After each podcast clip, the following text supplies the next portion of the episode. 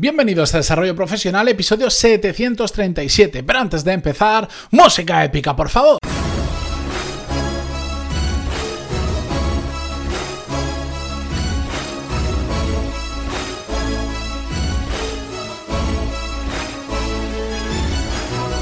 Buenos días a todos y bienvenidos un miércoles más a Desarrollo Profesional, el podcast donde hablamos sobre todas las técnicas, habilidades, estrategias y trucos necesarios para mejorar cada día en nuestro trabajo.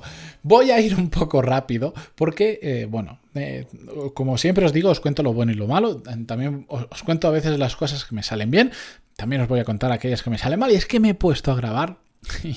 pero realmente no le había dado el botón y he estado pues unos 10 minutos eh, hablando solo.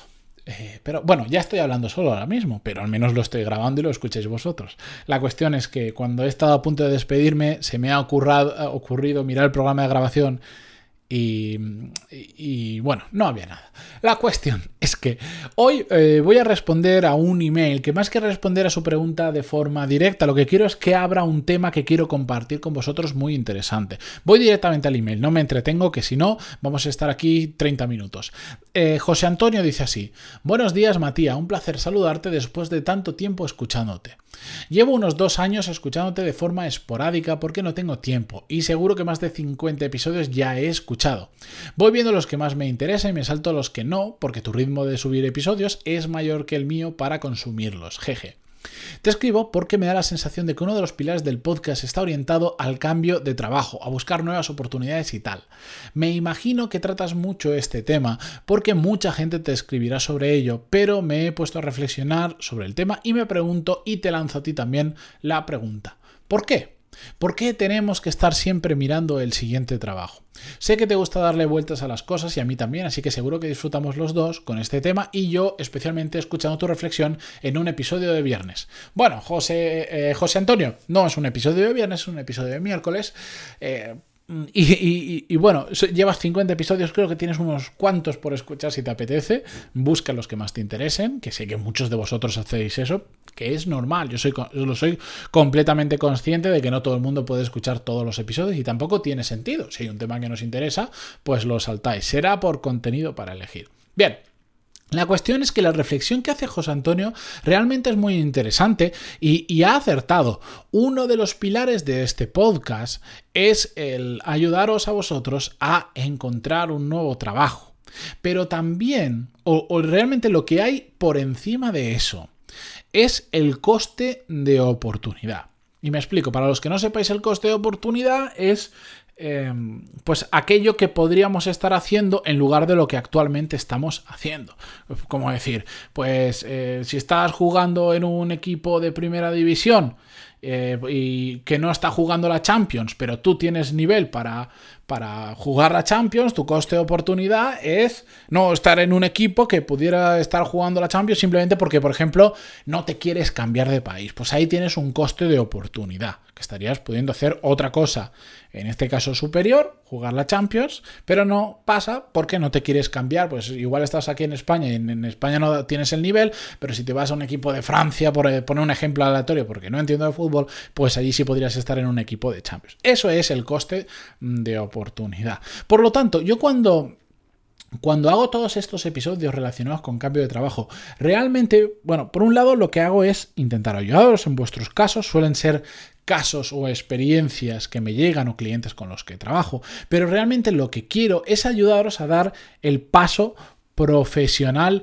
necesario cuando os dais cuenta de que, por ejemplo, que sucede muy a menudo, estáis estancados en vuestra carrera profesional. Entonces yo lo que siempre intento, aunque no lo diga explícitamente, es a que tengamos en nuestra cabeza el coste de oportunidad por lo que estamos haciendo o lo que estamos dejando de hacer. Es decir, que nos estemos planteando de forma continua y que no pasa nada en qué estaré perdiendo, qué coste de oportunidad tengo por lo que estoy haciendo actualmente en mi trabajo.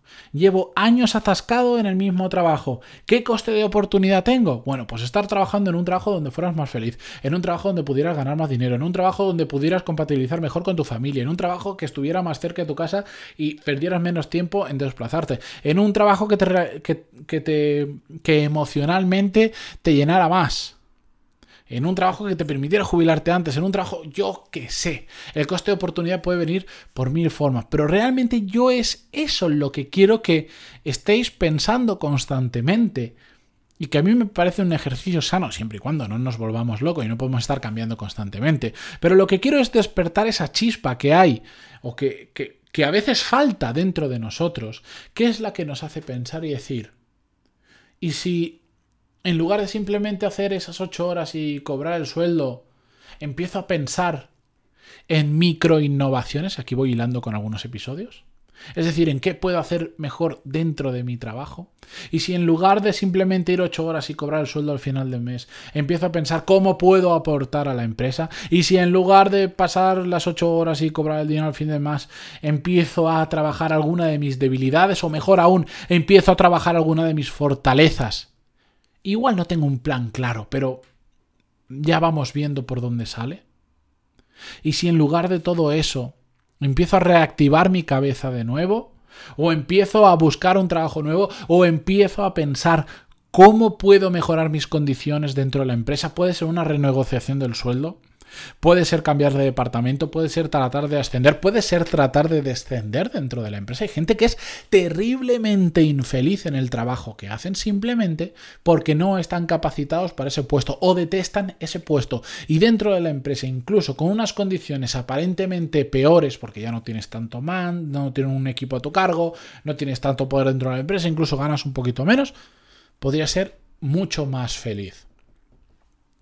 Eso es lo que yo quiero que pensemos constantemente. ¿Cuál es nuestro coste de oportunidad? No se trata de estar siempre mirando el siguiente trabajo, como decía José Antonio.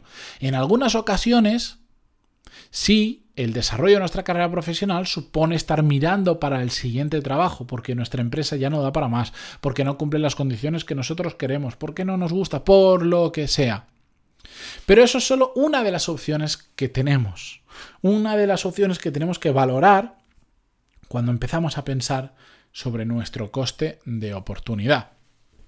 Yo mismo, yo lo hago constantemente. Por eso hace relativamente poco me puse eh, fuerte, muy fuerte, con el tema del inglés, porque había un coste de oportunidad importante, que no lo puedo... No le puedo poner un dato exacto, decir, es que si eh, pasara a tener un nivel C2 em, en lugar de tener un C1 o, tuviese una fluidez casi nativa en lugar de la fluidez que tengo ahora, conseguiría exactamente esto. No, no lo puedo medir ahora con eso, pero lo que no quiero es cerrarme oportunidades por ello. Tengo un coste de oportunidad muy alto. Yo, y en una parte en cuanto a proyectos que puedo abordar para otra empresa, para clientes grandes como los que tengo ahora, y también por una parte de, del, soy un creador de contenido. Evidentemente, si tuviera el nivel necesario de inglés y hiciera este mismo podcast en inglés, además del castellano, por supuesto, imaginaros a la audiencia que podría llegar. Ese es mi coste de oportunidad y por lo tanto me he puesto a trabajar en esa debilidad que tengo para convertirla en una fortaleza que me diferencie de mi competencia, que me haga más atractivo, que genere una audiencia más grande, que por lo tanto mi negocio vaya mejor, también que pueda ayudar a muchas otras personas que ahora ni siquiera, ni siquiera son capaces de entender lo que digo por la barrera de idioma, etcétera, etcétera. Tenemos que estar siempre pensando en cuál es nuestro coste de oportunidad por lo que estamos dejando de hacer ahora mismo y actuar en consecuencia. No hace falta hacer una planificación a 14 años. Hace falta pensar y decir, ¿cuál es mi coste de oportunidad ahora? Pensadlo vosotros, ¿cuál es vuestro coste de oportunidad por dejar de hacer cosas que podríais estar haciendo más interesantes, por supuesto, que, las que estáis haciendo ahora mismo? Pensadlo. Este fin de semana, no digo hoy que igual pues ya estáis un poco cansados cuando escucháis esto o no, este fin de semana pensalo, ¿cuál es vuestro coste de oportunidad? Seguro que os salen muchísimos. Y si tenéis alguna duda, pantaloni.es barra contactar y ya sabéis que os trataré de ayudar en todo lo que pueda, que para eso estoy ahí, para eso os digo que me escribáis, no pasa absolutamente nada. Que a veces tardo un poco más en contestar porque no me da para contestar a tanta gente el mismo día. No pasa nada, pero siempre os contesto. Así que con esta reflexión de miércoles os dejo hasta mañana que volvemos con un nuevo episodio. Muchísimas gracias por estar ahí, por vuestras valoraciones de 5 estrellas en iTunes y por supuesto por vuestros me gusta y comentarios en iVoox, Spotify, Google Podcast, donde sea que escuchéis a este humilde servidor del mundo del podcasting y del desarrollo profesional. Hasta mañana.